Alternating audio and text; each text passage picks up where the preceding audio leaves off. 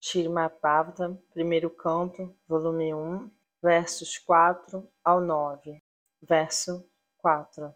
Certa vez, em um local sagrado na floresta de Naimisharanya, grandes sábios, encabeçados pelo sábio Shunaka, reuniram-se para executar um grande sacrifício de mil anos para a satisfação do Senhor e seus devotos. Significado o prelúdio do Shimakbauta foi falado nos três slokas anteriores. Agora o principal tópico dessa grande leitura está sendo apresentado.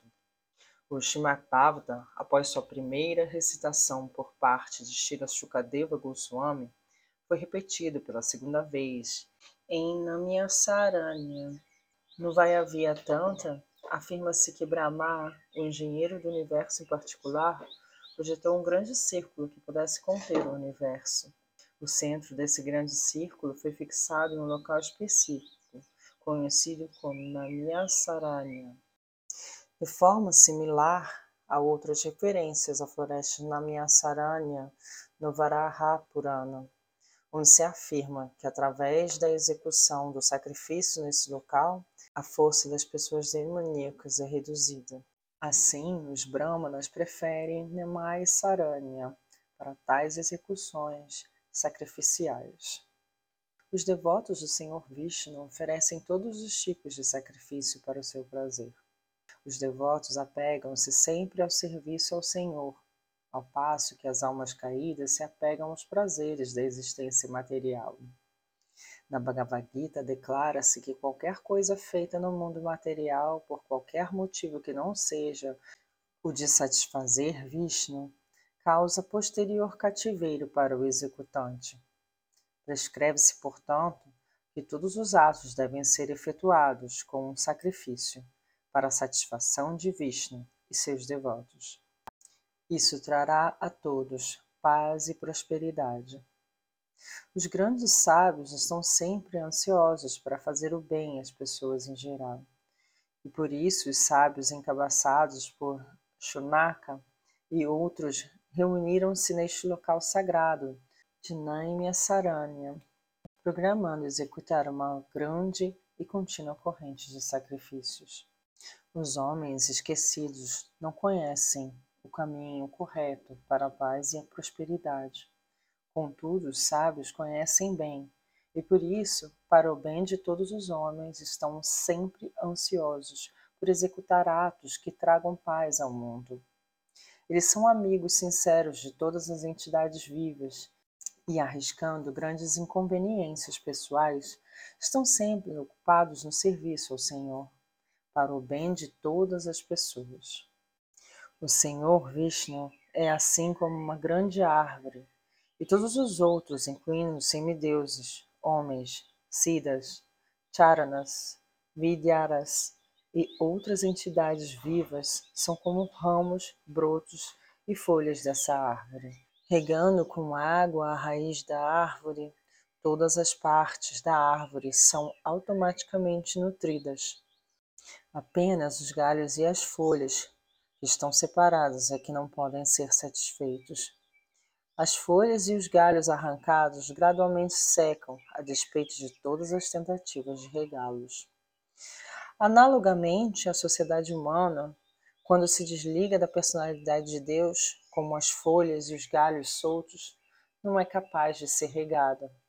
E quem tenta fazê-lo simplesmente desperdiça sua energia e seus recursos.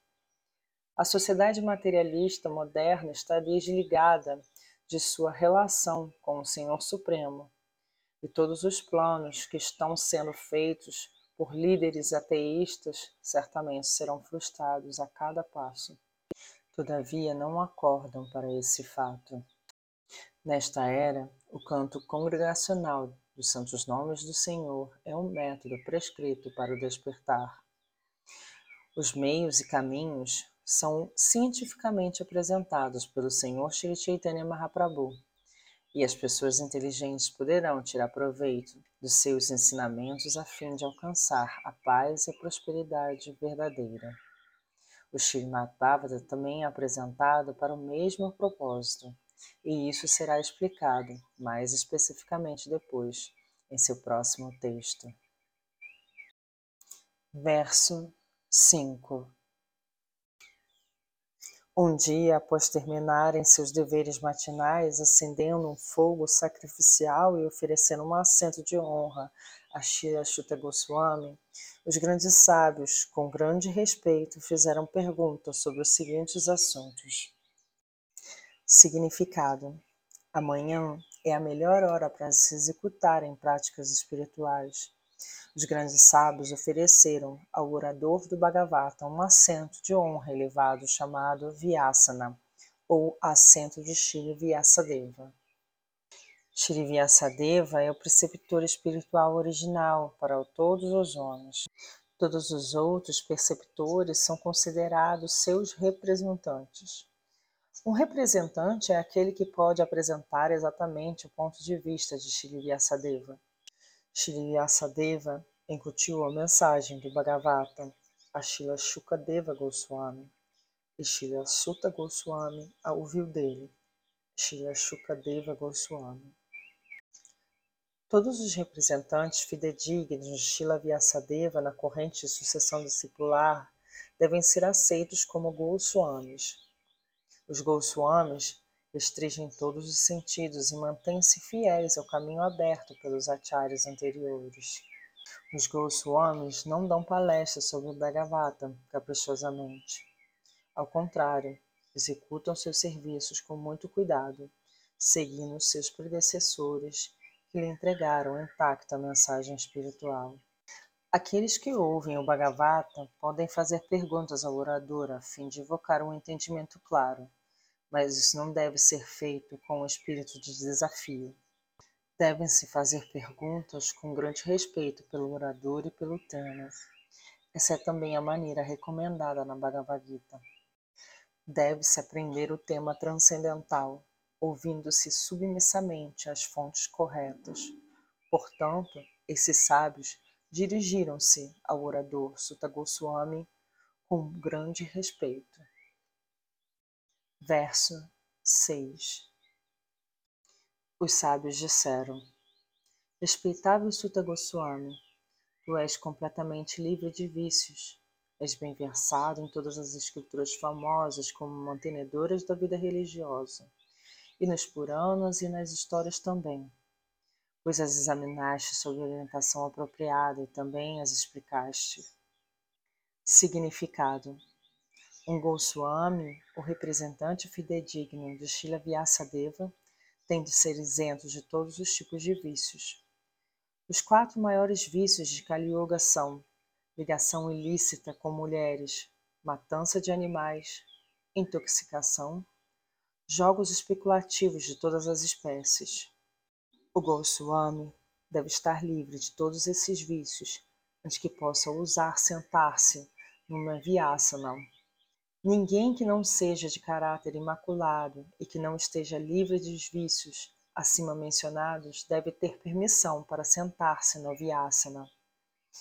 Deve-se não apenas estar livre de tais vícios, mas também ser bem versado em todas as escrituras reveladas ou nos Vedas. Os Puranas e as histórias, como Mahabharata ou Ramayana, também fazem parte dos Vedas. O Acharya ou Goswami deve estar bem familiarizado com todas essas literaturas. Ouvi-las e explicá-las é mais importante do que as ler Podemos assimilar o conhecimento das Escrituras reveladas apenas por ouvi-las e explicá-las. Ouvir chama-se Shravana e explicar chama-se Kirtana. Os dois processos de Shravana e Kirtana são de importância primordial para a vida espiritual progressiva. Somente alguém que tenha assimilado perfeitamente o conhecimento transcendental da fonte certa, ouvindo submissamente, poderá explicar o assunto de maneira adequada.